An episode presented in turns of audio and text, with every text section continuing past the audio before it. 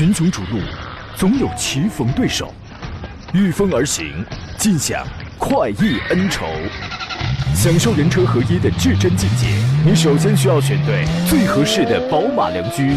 精彩汽车生活从这里开始。买车意见领袖，权威专家团队聚会团购买车，专业评测试驾，主持人杨洋为你客观权威解析。这里是购车联盟。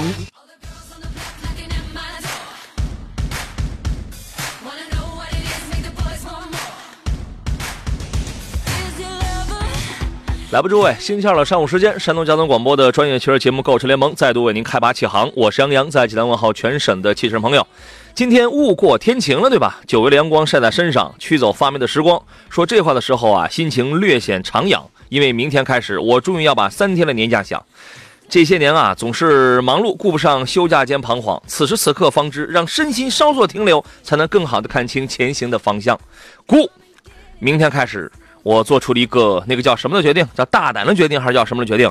未来三天啊，我准备休息一下，将有一位美女的声音回荡在你们的耳旁，耳旁啊。下周我回来，咱们再续地久天长吧，好吧？说点人话行吗？就是我明天准备休假了啊，下周咱们再见吧。所以啊，遇到有什么这个买车的问题，今天请抓紧。今天节目呢，凡是遇到了挑车买车的问题，可以跟我们来进行探讨。直播间两路热线电话已经为您开通了，号码分别是零五三幺八二九二六零六零或八二九二七零七零。我们还有几种网络互动方式，您可以。呃，关注我的新浪微博“山东交广杨洋侃车”微信公众账号呢，您可以一个是关注山东交通广播，通过这个菜单栏啊，此刻可以收听我们的广播直播，而且可以看此刻我直播间的这个视频直播。节目上、节目以外都可以通过杨洋侃车的微信公众号可以联络到我啊。放假你也可以通过这个，也可以联系到我。买新车的、二手车估价的、汽车评测啊、汽车投诉了都可以啊。今天呢，和我共同来探究您的汽车问题的是北京戴通汽车科技的总监何志茂何大官人。你好，大官人。啊，你好，大家好。我听说一个消息啊，我听说你近期也打算要回甘肃休息几天啊？啊，是的，特别好啊。短暂的歇息呢，是为了回望来路，对吧？继而朝前看清前方的这个道路该怎么走。你是准备回去休息半年啊，还是两年啊？嗯，半年吧。呃，你这思考的时间可是够长的哈。这个那边现在天气怎么样啊？是冷啊？这个还是怎？这个还是怎么的？啊，这个季节冬天西北的话肯定是冷的。是吧？但是就是整个就是特别狂野，是不是特别适合飙车那种？当然，特殊地貌那个肯定那也是不行，不能开车。对这个季节的话，如果上我们那边上这个戈壁滩啊啊，那你有有一台越野车，你随便跑。哎呦，那这感觉就太好了！我人生当中其中一个梦想，我就是到大西北，啊，跟朋友约了好多年了，到大到到那个大西北去。玩一会儿车啊，然后咔咔，然后掀起不停的那个石子儿什么的，然后灰尘四溅那样的啊。今天之所以来呢，就是最主要是为了跟各位说明一下这个情况。再者呢，从明天开始会有一个送礼的活动，今天我全部安排好，明天诸位你们就可以抢红包了，好吧？这个刚才我上节目之前，有人在杨洋侃车的这个微信公众号上给我发了一个微信，他说给说一下雷诺的克雷宾吧，我想买那个，可以，你买这个呀，你出门之后你就可以很骄傲的说，你其实就是花九万九到十一万买到了一台和三十一万到三十到四十万奔驰 GLB 完全一样动力、完全一样发动机、变速箱的这么一台小一点的奔驰 GLB，我觉得你看你这样的这个观点的话，是会让你心里很舒服，这样说没问题吧？确实是这样的，我们看到这台车，呃，虽然国内小相对的小众，但是，呃呃，没想到这个奔驰它跟雷诺有这个合作之后的话，雷诺的动力也用到了奔驰的车上。嗯，对啊，所以说你看，就是你怎么舒服，我我们今天的特点是你怎么舒服我就怎么来，你知道吗？啊，平安师傅说杨子要休假呀，好失落，明天了这个点儿就得换频道听了，早点回来，祝休假舒服啊，是。这个也是萌生了工作十二年以来，今年是第一次休年假啊。其实我有好几天年假，但呃，基本上被这个拆分开休。有的时候你太忙，你真的你顾不上休；有的时候也不也定不想休，工作也不允许你休。但是确但是确实是你有的时候我真的觉得就是你你这个休了年假之后呢，我不需要出去玩儿。我我就在家里休，我就在家里休息，让自己的身心休息。然后呢，我可以静下来，有更多的时间来考虑一下我以后可以怎么做。我觉得这个是一件特别重要的事情啊。锦绣中华说：“杨老师，其实，在瑞虎八 1.6T 质量怎么样？”这个我在上节目之前也有另外一位朋友也问到了，我不知道是不是你问的，在杨侃车的微信公众号上我也给回了字儿了。我的观点是呢，发动机 1.6T 的。马力很马力很漂亮啊。然后呢，这个变速箱哥德拉克的七速的湿式双离合匹配，硬件上来讲是不错的，做工反正一般一点吧。十万出头的这个车里边，它做工一般点这个车属于好开的那一类，但买回来呢，品牌号召力弱一点，保值不行，多开几年吧。不是说不能买，因为这个车在十万这个价位里边，一点一点六 T，它这个动力算是好的。嗯，对于这个车，您的评价是什么呢？何工？呃，也是，我们看到奇瑞的话，嗯，新进出的一些车里面，我认为也就是这个，呃，这款车的话，它的瑞虎八，它的整体，呃，综合方面还是很还是挺棒的，尤其动力总成，刚才您提到这一点六 T 加七速的湿式双离合，这套动力总成确实很棒的，相比较同级的其他的车型来讲，它还是有一定的这个。呃，这个亮点的，所以说我觉得这个车看好的话可以买。可以，它这个 1.6T 啊是奇瑞在去年的时候，二零一八年自主研发的，也获得过中国新十佳发动机。它的 1.6T 大概是一百九十几、一百九十七还是一百九十八匹马力？那个数，这个数值的话，其实在很高了，已经算是挺高的了啊！而且我们当时去做一个短暂的场地试驾的时候，我觉得这个车动力开起来没问题，有一定的操控性，悬架支撑肯定它的调教就是不是那么的激进，因为没有花太多的成本。但直线加速这个马力这是有的。啊，做工反正你你那个价钱你就得接受，哈哈，就那样，多开几年吧。呃，不忘初心说杨哥，听到你休息真好，不是不喜欢你的节目了，是觉得你也该休息一下了。回青岛吗？我请你喝酒，不回去，不回去了，休息一下吧。啊，这个我们呃有很多朋友已经开始提问了，我们先等一会儿再看问题，先说一个新闻事件吧。这个 PSA 呢，刚刚有一个新闻，十二月十八号，菲亚特克莱斯勒呢发布了一个官方的声明，PSA 就是标致雪铁龙，还有这个 FC 就是菲克，同意。合并，然后呢，双方签了一项具有约束力的合并协议，以百分之以五十比五十的这个比例进行了合并。呃，在这个声明当中呢，这个菲亚特克莱斯勒表示说，合并以后的公司呢，将成为全球销量排名第四、收入排名第三的汽车集团，年销量为八百七十万台，合并收入近一千七百亿欧元。啊，当然这个是不含 FCA 这个马瑞利公司，还有 PSA 弗吉尼亚这个公司第三方的这个收入啊，这个是不包含的。那么有数据显示呢，说这个 PSA 呢去年实现全球销量三百八十八万台，同比是增长幅度比较小，百分之六点八。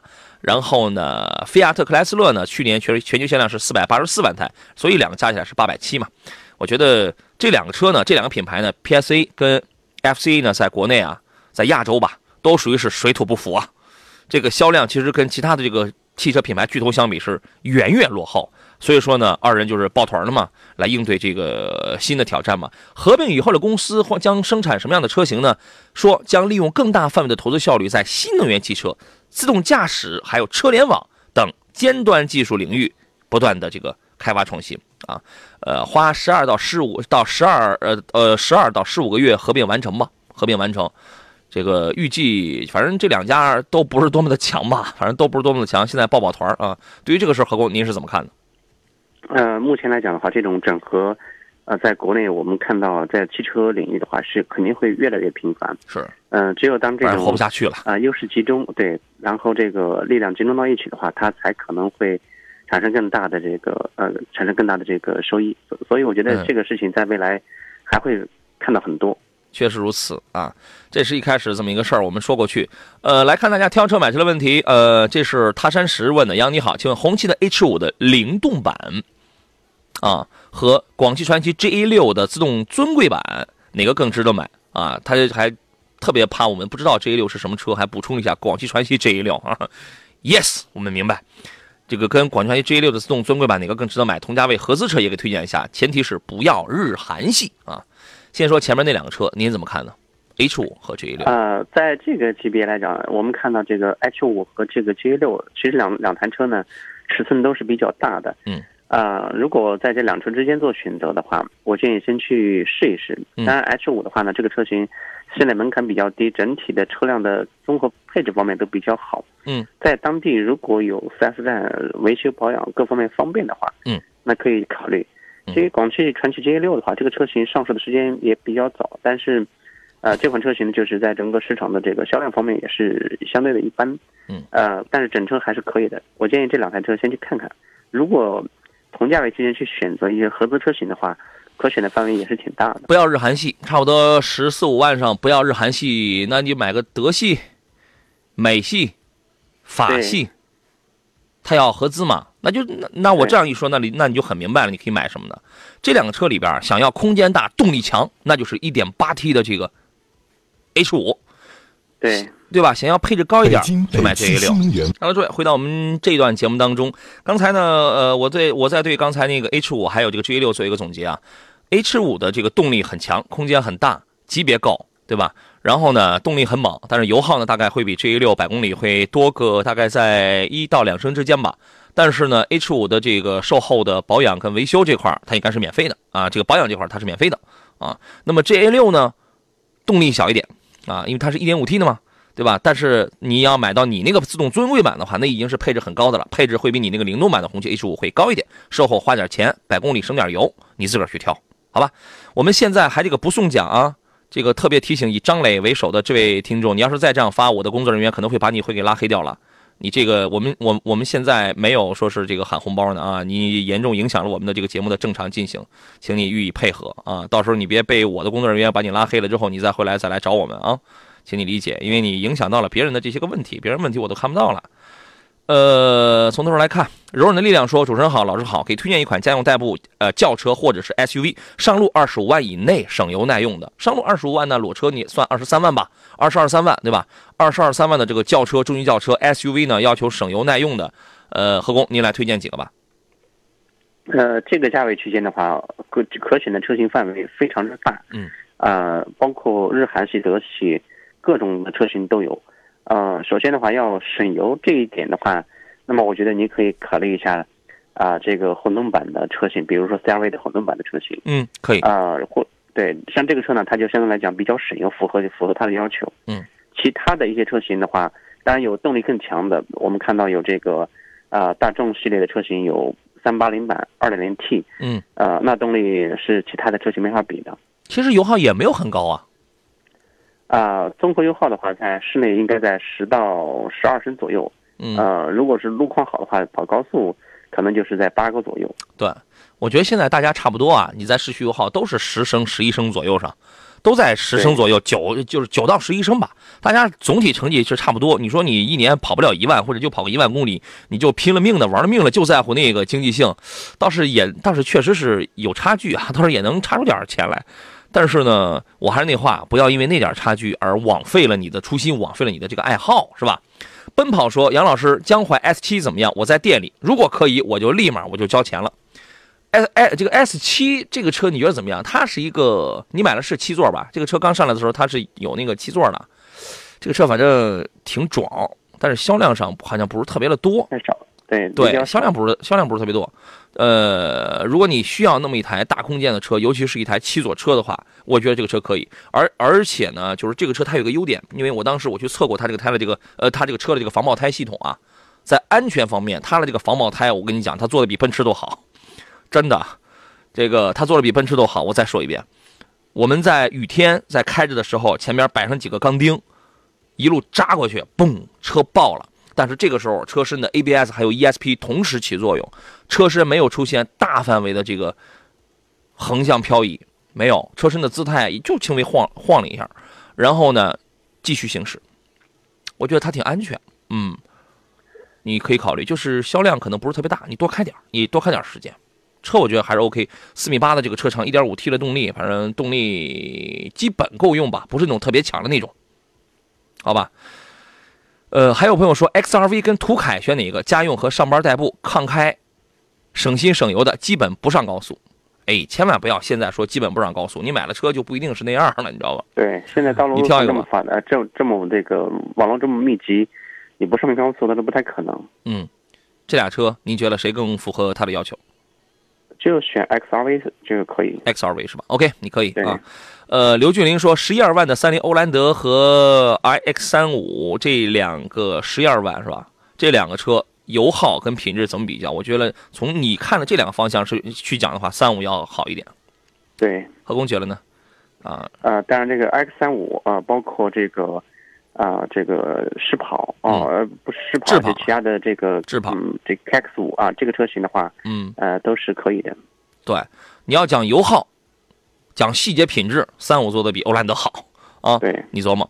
呃，再看其他朋友问题，这是名字没想好，先空着说。你好，杨，你好，何工。全新斯柯达明锐有没有消息？我看海外版太帅了，内饰也很帅。我没有消息。呃海外版的话，它有这个三厢版和这个旅行版的车型。嗯，整体来讲，整车的外观包括内饰、动力配置各方面都很强。嗯，但是我们也一直搞不清楚，国内的话为什么在车型的配置方面的话，它始终和国外是差一差一步。嗯和大众的车不一样，大众车呢，国内外它几乎可以做到同步，但是斯柯达的就相对来讲，它要这个差一步，也怕影响主家嘛。有可能。啊，是吧？也怕影响主家。这个车呢，二零二零年啊，因为呃，明锐呢是二零零七年进入国内进行销售的。那你算算，这它这个时间其实它是很长了。二零二零年呢，它会有一次改款变动，啊，到时候你可以等一等。海外版你说那个我看了，也是有棱有角、方方正正，是前机盖往下压的比较的低的那种状态。海外版应该是一点零 T、一点五 T 和两点零 T 吧。那三万那这个三个动力，然后应该也会配一个两点零 T 的轻混和一个一点四 T 的一个插电混，颜值确实是非常不错。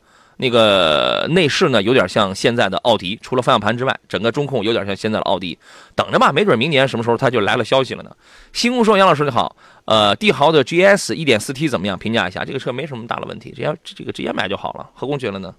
啊，可以的。可以，这个直接买就好了。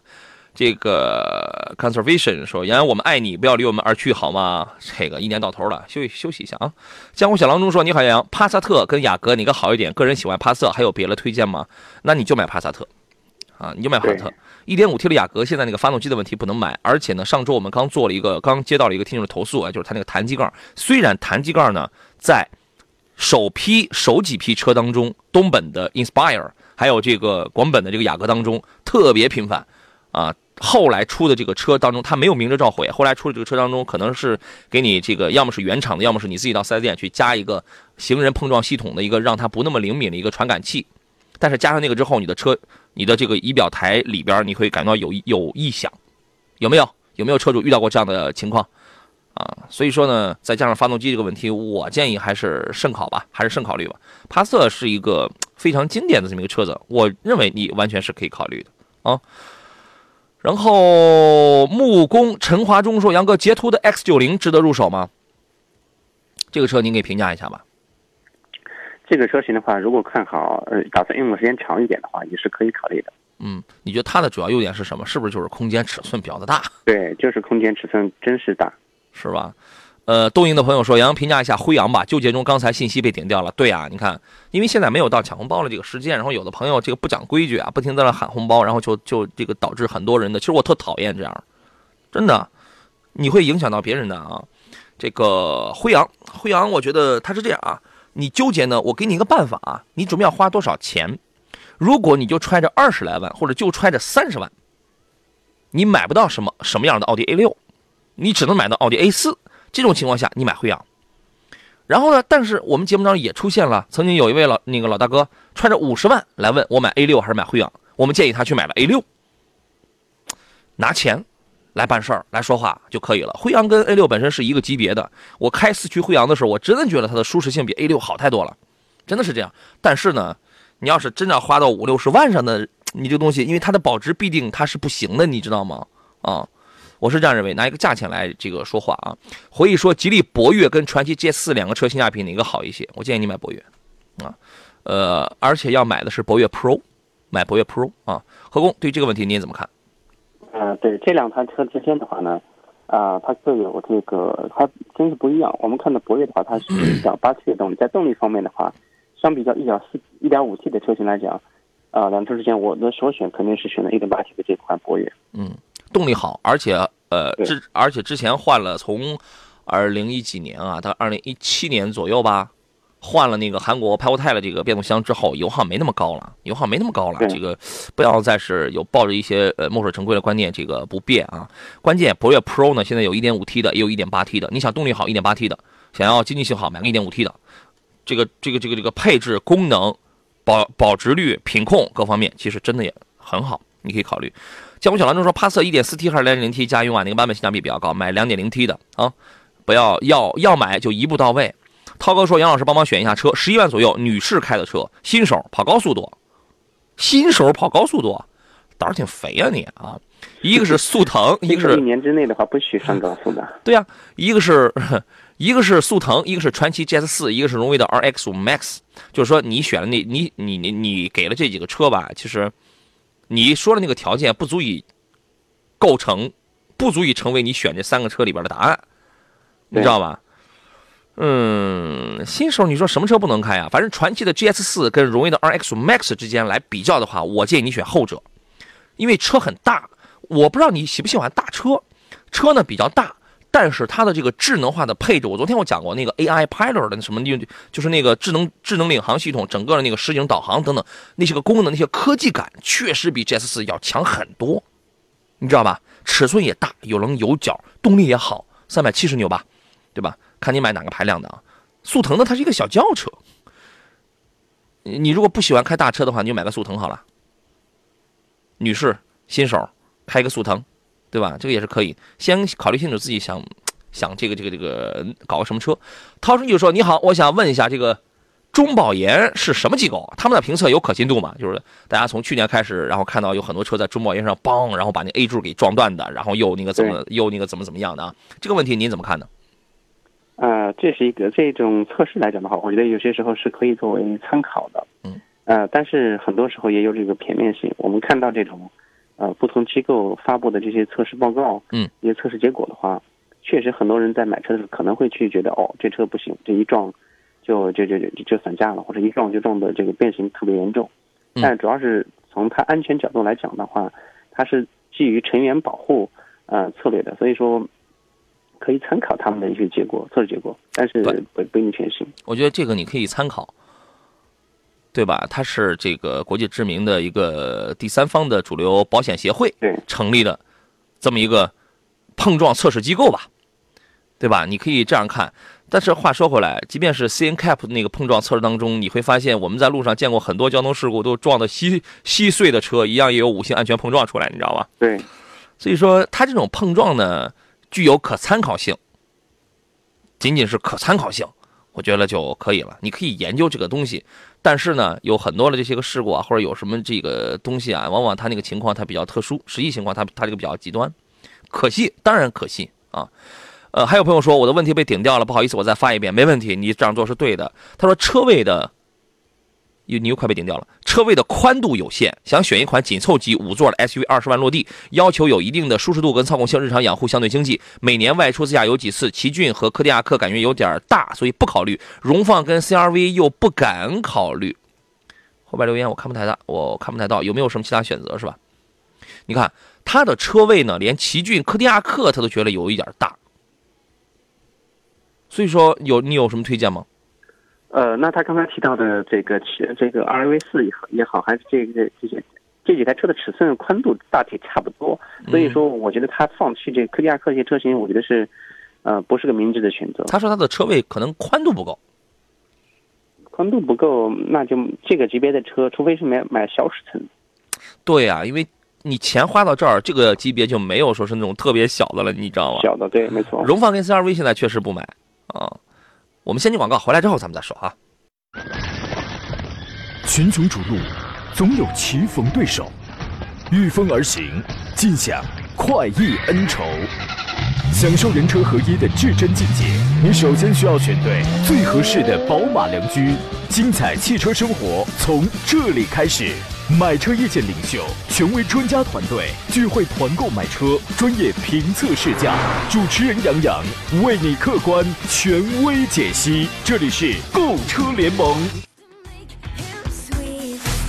来，诸位，星期二，这里依然是山东交通广播啊，在通过我们的微信平台进行音频与视频同步直播的专业汽车节目《购车联盟》，我们解答的是挑车买车的问题。我是杨洋，直播间热线是零五三幺八二九二六零六零或八二九二七零七零。如果我看不到你的信息，请打电话。另外呢，您可以通过我的新浪微博山东交广杨洋侃车直接艾特我，或者说是呃，在此刻关注山东交通交通广播的微信公众号发文字给我。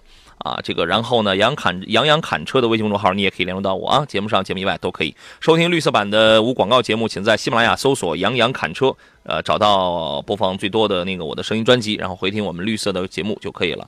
呃，我们回到节目当中，坐上宾的是来自北京的何正茂何工，你好，何工。你好。他刚才啊，这个我们回到刚才那个问题，他说他连这个柯迪亚克跟这个奇骏的这个，他好像是车位宽度不够，是吧？车位的宽度不够的话，因为这个车是一米八二。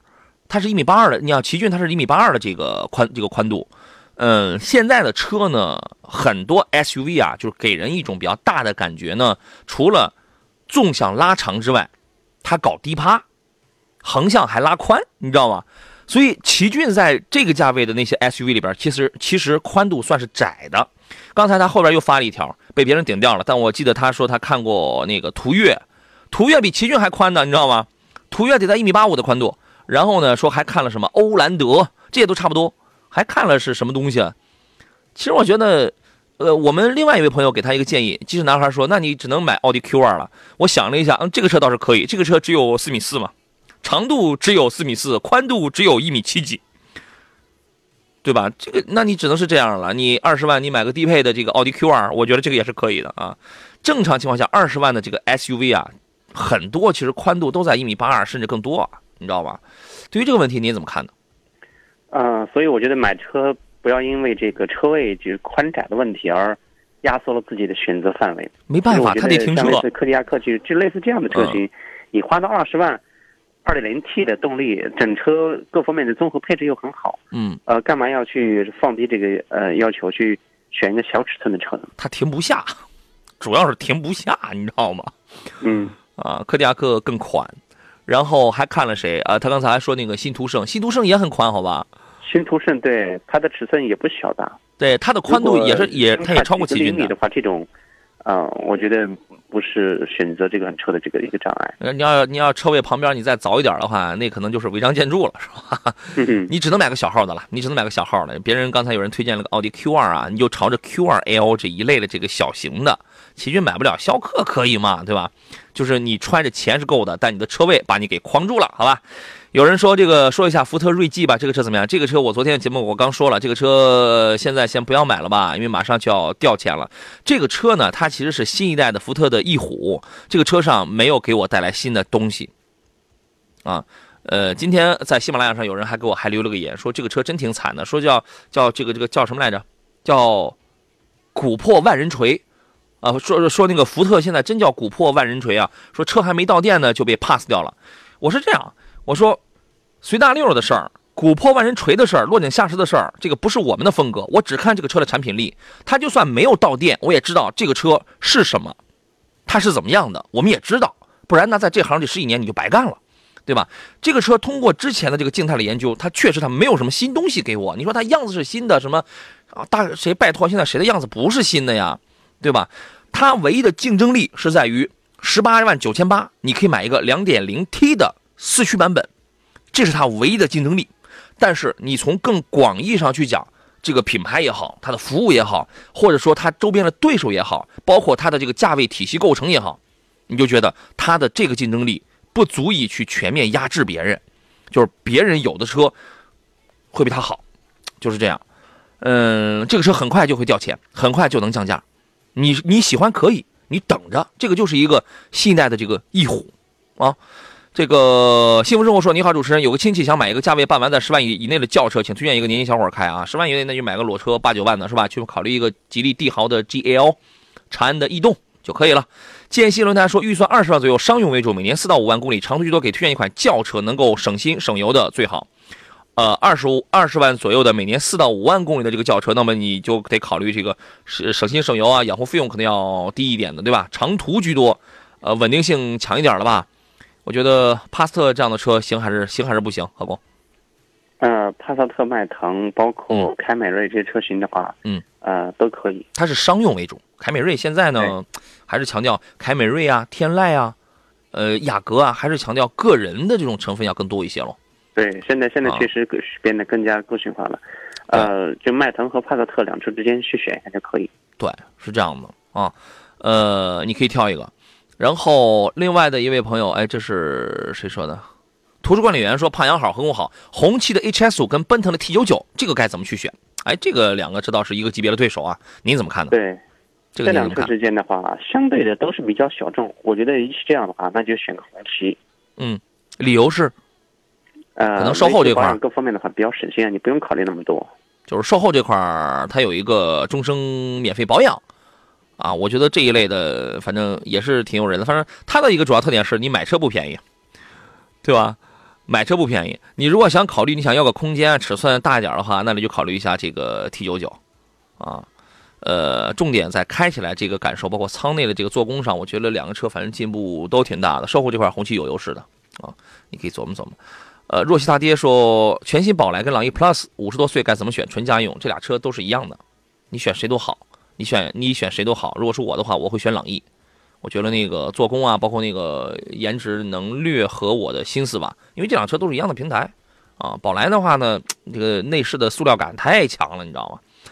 呃，小老鼠说，杨老师快劝劝我媳妇儿吧，帮啊帮我劝劝我媳妇儿吧，不干不干这样的事儿啊，啥都不懂，就是对涂凯一见钟情，他有大众情怀吗？难以理解，他可能就是觉得好看。何工，你快劝劝人家。啊，这个不能劝，因为买来的话难得个人喜欢，如果喜欢的话就买吧。你看，你倒成为他媳妇儿的帮手了，你知道吧？哎呀，那你想买个什么车？你告诉我你想买个什么车，我给你劝劝你媳妇儿。我吧，我真的觉得就是这样的小型车呀，哎呀，太小了，你知道吗？我这个这个这个，我真的觉得你还不如添点钱买个大的，要么做个分期，做个贷款，买个大点的呢，你知道吗？啊，这个，然后再看其他朋友的问题。江湖小狼就说：“柯迪亚克不是有毛病吗？你指的是他那个方向机的问题。我我那话我说了，你去泡泡几个论坛，你看现在的新车主还有没有反映这个问题的？没有，你那里就可以啊。”共轨售后说：“胖杨，我的问题也被顶掉了，再发一下。杨子要要休息多久啊？本周，本周剩下几天休息。长安欧尚科赛怎么样？七座车感觉二二三不如二三二好。二二三呢，其实他就是想让你觉得它的第二排比较舒服一点，对吧？”嗯，二三二呢，它是比较实用一实用一些，这个真的是不同喜好，你根据你不同喜好你去挑。嗯，我觉得科赛呢，长安新出，长安欧尚新出的那个叉七啊，做工品质是除了舱内的塑料东西多一点之外呢，它是在塑料外边给你包了一层软皮，除了但是整个的做工我觉得还是可以的，配置没有多高，但是我觉得真的比科赛要好，要比科赛要好啊。这个车您怎么看？呃，这个车型因为同价位区间的横向对比的车型比较多，嗯，然后我不确定它是出发点在哪里。如果看好的话，嗯，你还去试试试多试一试。嗯，我我觉得你要喜欢这种的话，你就买那个欧尚叉七，好吧？刚才那位要劝他媳妇儿说，他个人喜欢的是逍客啊，来了，逍客跟这个途凯，他喜欢逍客，媳妇儿喜欢途凯，这之间。呃，确实是这个风格有点差别。你你要注意，你的责任是劝让让媳妇儿去试一下小客。所以呢？所以试完之后就是就有结果。不，你试完之后你的结果是什么？你注意，你的责任是那啥，你知道吗？对。你对啥？你的责任你得劝劝他不买途凯。呃，试完之后的话，他可能就会转向。我个人建议啊，在这里边考虑一下逍客啊，逍客的动力、空间，我是我我是说实话的啊，你们两口子谁有道理，我是支持谁的。空间、动力、油耗、保养有优势，它都有优势。你觉得这些优势够不够啊？如果说媳妇儿一意孤行，觉得这些都无所谓的话，那这个谁都没办法了哈。那这个谁都没办法了，那您个儿你那你就自个儿琢磨吧啊。呃，天顺料厂赵赵说，杨洋领克零三的劲 Pro 跟 DCT 劲版哪个好？三缸机值得入手吗？领克的三缸做的还是非常不错的。你看到这两个车啊，普通版的这个劲 Pro 它是一个 2.0T 的一个车，大概就比你看的那个呃，你那个是，你那个 DCT 的那个那个劲 Pro 呢，那个是一个 1.5T 的，两款车排量不一样，变速箱不一样，就差一万一万一万五还是一万几的吧？一万六，差不多吧？就差一万一万多块钱吧。好玩肯定是两两零 T 的呀，对吧？当然，三缸的领克零三没有问题，我开过。呃，一步到位买个两点零 T 的，差一万来块钱岂不更好？你琢磨琢磨？金星星河金刚门说，CRV 跟探岳哪个值得买？在这个时候，在此刻，我觉得你可以买探岳。CRV 现在对 CRV 现在暂时先别买了啊。这个新城提醒说，请评价一下大众的蔚揽。啊，这个您给说说吧。大众的蔚蓝这个车型，我们看到它一直在，它是一直是进口的一款车型，也就是，呃，旅行版的帕萨特。嗯，它实际上的名称是这样，但这个车型的话，现在，呃，一一直以来就是优惠幅度还是比较大。前段时间有国五的优惠的力度真是大，啊，如果喜欢这种瓦罐类型的车型，喜欢这种旅行版的车型，那我觉得蔚蓝是一个不错的选择。对，因为现在本身瓦罐车也不是很多啊。对，风轻云淡说：“主持人好，上路哎。”又被顶掉了。上路二十万给推荐款，女士开马自达的艾瑞特，艾瑞特是什么？你说是昂克赛拉吧？和思域该怎么样？女士开这俩车谁都 OK，但是昂克赛拉，但是从操控上去讲，昂克赛拉这一代它退步了，换成扭力梁的非独立后悬架了。我觉得这个是我啊啊阿特兹是吧？阿特兹跟思域这个是一个级别的吗？来，回到节目当中，刚才把上面那个事儿，如果最后你没听清的话，我再重复一下啊。Atenza 跟思域之间，你毫不要犹豫，你就买 Atenza。级别不一样，价格也不一样呀，对吧？这个你连犹豫你都不用犹豫啊。呃，我们回到节目当中，何工有人发了个微信说这个宝来怎么样？我看见这个路上挺多的，你看谁不多呀？朗逸还更多呢，对吧？你挺多的，我是这样啊，多不代表它好，它好它不一定是最好，是这么意思。反正宝来这个车，我觉得我只能说还不错吧，还不错啊。路上确实挺多的，你说大众家里的哪个车路这路上少吧？对于这个车，您的真实评价是什么呢，何工？呃，如果看好这个车的话，因为它的外观呢，那很多人觉得哦，这车还是，因为宝来的在很多车友心目当中，它一代又一代换过很多代了，所以说它 印象很深的。对，所以说你看好这款车的话，你就去试一下，然后再试一下同级的朗逸，两车之间一一去看一下试一下，你就知道有一个对比。嗯，呃，如果特别喜欢宝来的话，买没没有没有问题啊，没有问题，就是大件呢都是一样的。还是大众的那些个东西，你开不出什么来。我第一次就是这一代的新宝来刚一上来的时候，上来还还没几天，我开了一台它它一台 1.4T 的一个高配车，给我的感觉是变速箱还是有一点轻微顿轻微的顿挫，但是已经好很多了，因为我开车习惯不是那么好。啊，比较了，比较了，这个，这个，这个，我那天可能比较了急躁，然后呢，就是在启停比较反复的这种情况下，你猛加速什么那种情况下，它肯定还是这个顿挫还是很大的哈。还有人现现在问杨仔，你再说一下怎么获得红包？你现在发没有用了，这个没有用了，在这档节目当中，三秒之内被抢光，你现在发没有用了，你们你你们可以那个了，什么东西？明明天记着十二点四十六准点发就可以了啊。这个但是呢。整车的这个，而你要你要你要知道啊，我开的是一个高配车呀，十五六万了，但是整车的那个什么那个舱内的那个用料那种内饰感那个味儿，真的是，这包括中控那个那个布局，我觉得我见过的很多的七八万的车也就那样，甚至还更好。啊，图书管理员说杨胖杨，你说的太太太太对了，好的不一定多，比如劳斯莱斯，多的也不一定好，是这样啊。哈弗 H 六满大街也是。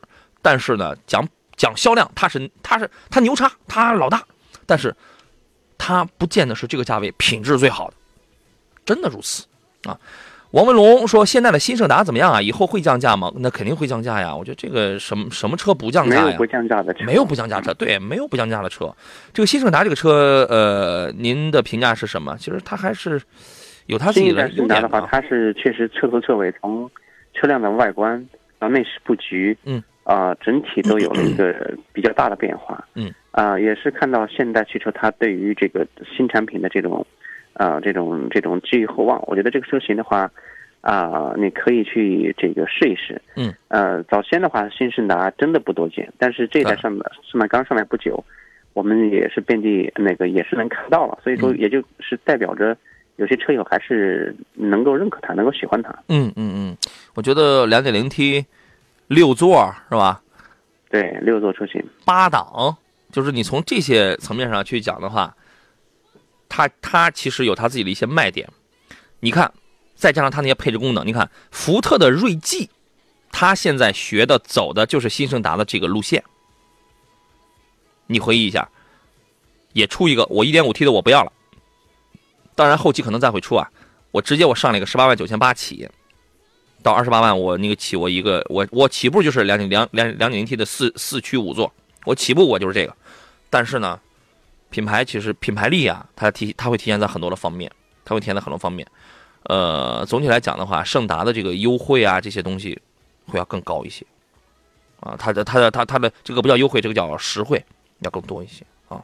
思念说：“主持人好，嘉宾好，麻烦给评价一下 G 幺八 ES 豪华版家庭用。”家庭用的话，我觉得 G 幺八真的是一款就是商务界的神车，你知道吗？我觉得这个比较实用。对，这个车很很好。呃，如果你家庭用，我就提醒这么两点吧。我提醒两点：第一，它的第二排前后可调的这个长度，可调的范围不太大；第二一点呢，门槛比较高，就上车抬腿的门槛比较高，对，老人可能会费力。其他我觉得都很好，讲舒适度，no problem。这个车你这个舒适度，你不你不光是家用，你商用都没问题，这个绝对非常的舒服啊。呃，注意这些细节，你看这些细节符不符合你的这个要求，就就就就就就可以了。白话是说，能评价一下二零二零款的路虎星脉吗？星脉这个车，我记得前段时间是不是出了比较大的问题啊？呃，路虎星脉这个车上来之后问题就不断。啊，其实上的话，那那么大代价去选一个路虎星脉，我觉得很多车型奔就是奔着它的路虎这个品牌，奔着这个车型去的。嗯。呃，同价位区间可选的车型很多。我不觉得这个车型值得值得买，因为它问题确实太多了。对，这个车确实问题很多。我记得应该是今年上半年还是怎么着的，呃，大批量召回过。现在还有一个频繁的，呃，这个呃共振的问题，对，包括一个呃抖动的问题。这个我想起来了，很很久了。对，路虎捷豹的朋友的话，也也他们一直在研究这个问题，到现在为止好像好像还没有这个解决方案。对我当时我节目上我还批过这个事情。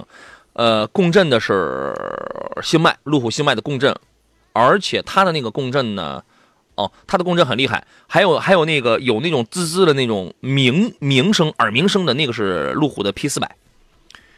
当时有，嗯，当时有那个车主说，他那个共鸣声都让你就是真的有一种想吐的那种感觉，就是那种噪音已经危害到身体健康，那种生理反应就是那种想吐，一天都特别难受那种。呃，有很多人去那个总部去去那个维权嘛，对吧？我建议换车吧，三十万的路虎，我建议换了吧。啊，一缕阳光说：“杨你好，我想买辆哈弗的 M 六去走川藏线，能行吗？我不知道，我没走过。价格六万多的自动挡的 SUV，您预测一下，它这个能行吗？”嗯，目前来讲的话，我觉得是个车啊，大家都想着开着去进一下藏。啊，小奥拓早些年的嗯，这个车它都开着进藏了。嗯。啊，所以说你，嗯，每个人对于用车的这种，呃，这个功能性需求是不一样的。所以说，你要想开这个车去进藏，也也是可以完成的。但是，嗯，你得做好这个充分的心理准备。就回来之后，这个车还能不能要？你你预判一下，这个车回来之后还能行吗？还是怎么着呢？我没经验啊。行，肯定是没问题啊。行是也不至于不至于是，它车呢，毕竟相对来讲的话，整体的可靠性。各方面的话还也还是可以的，并不像咱们这个呃，就像纸糊的，你开两开一段时间的话，马上就散架了，那不至于。是不是有些事儿也不用把它想的那么的险恶，那么的夸张，对吧？没错，对吧？啊，那太好了。那你像这个哈弗这样的车，我如果我在这个西藏那边，假如说是坏了的话，维修的地方应该很多喽。呃，这个不不见得。哦，是吧？不见得。呃，沿主要是沿途沿途这个出现一些问题，嗯，可能。处理起来可能会麻烦，但是长城的售后服务网点确实非常之大，非常的多。是，呃，我身边确实有很多有好几位这样的朋友，呃，我就买一辆比较不错的二手车，或者我就买一辆便宜点的新车，我就去玩一趟，回来这车我就我就不要了，回来这车我直接我就卖了。